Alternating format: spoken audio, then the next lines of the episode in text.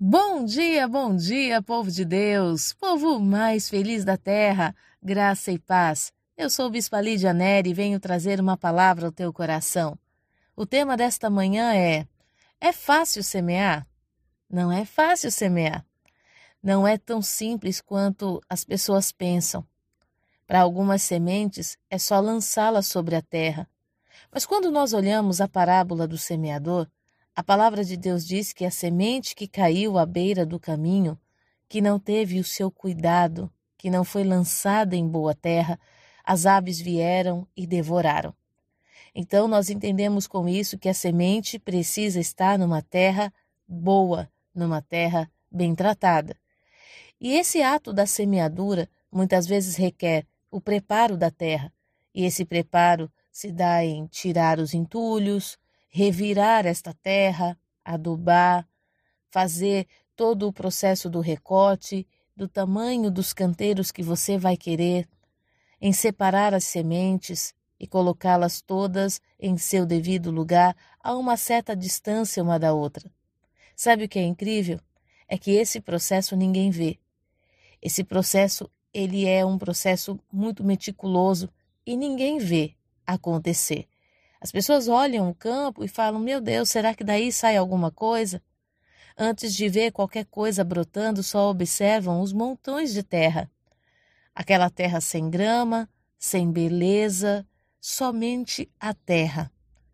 Mas a palavra do Senhor fala em Salmo 126, no verso 5: Os que com lágrimas semeiam, com júbilo ceifarão. No processo que ninguém vê, no processo que ninguém consegue achar graça, ver beleza, é o processo que Deus colocou na sua mão e confia que você vai ser cuidadoso o suficiente para perceber o lugar que precisa ser preparado, a semente que precisa ser separada e o bom lugar para se semear. Por isso há coisas na sua vida, na sua família, que Deus não permite ninguém te ajudar, que Deus não permite ninguém ver, tem um ditado no mundo que diz que é onde o filho chora que a mãe não vê. Existem momentos que você vai chorar e ninguém vai poder te ajudar nesse processo da semeadura. Você vai precisar preparar a terra, ainda que o dia esteja frio, ainda que esteja com muito calor, independente da temperatura, vai ser necessário preparar a terra. E Deus está falando contigo nessa manhã. Eu confiei a terra nas suas mãos. Eu confiei a tua família nas suas mãos. Eu confiei o seu ministério nas suas mãos. Eu te dei uma unção. Eu te dei visão, discernimento para você preparar esse solo. Você pode até dizer, bispo, eu estou sozinha, mas é porque Deus quer que você tenha uma grande colheita. E quando esse campo estiver pronto, alguém vai perguntar: mas quem arou essa terra? O que foi usado nessa terra para transformar este solo tão feio num jardim tão bonito? O que foi que. Qual foi a semente semeada aqui? E você vai poder dizer que você arou essa terra com a sua perseverança. Você vai poder dizer também que você semeou a semente da palavra, que você semeou a palavra na sua casa, no, no seu ministério, na sua vida, no seu propósito de vida. Você vai poder dizer que você regou muitas vezes essa semente com as suas lágrimas, mas que Deus deu o crescimento e hoje todos podem contemplar as maravilhas que Deus fez na sua vida. Às vezes as pessoas elas olham o campo e não têm esperança, mas quando olham o resultado, elas querem saber como foi feito. Eu quero te dizer algo nessa manhã. Não desista. Não desista do processo. Não desista da semeadura. Sabe a palavra do Senhor, lá em Isaías, ela diz que para cada dia de vergonha haverá dupla honra.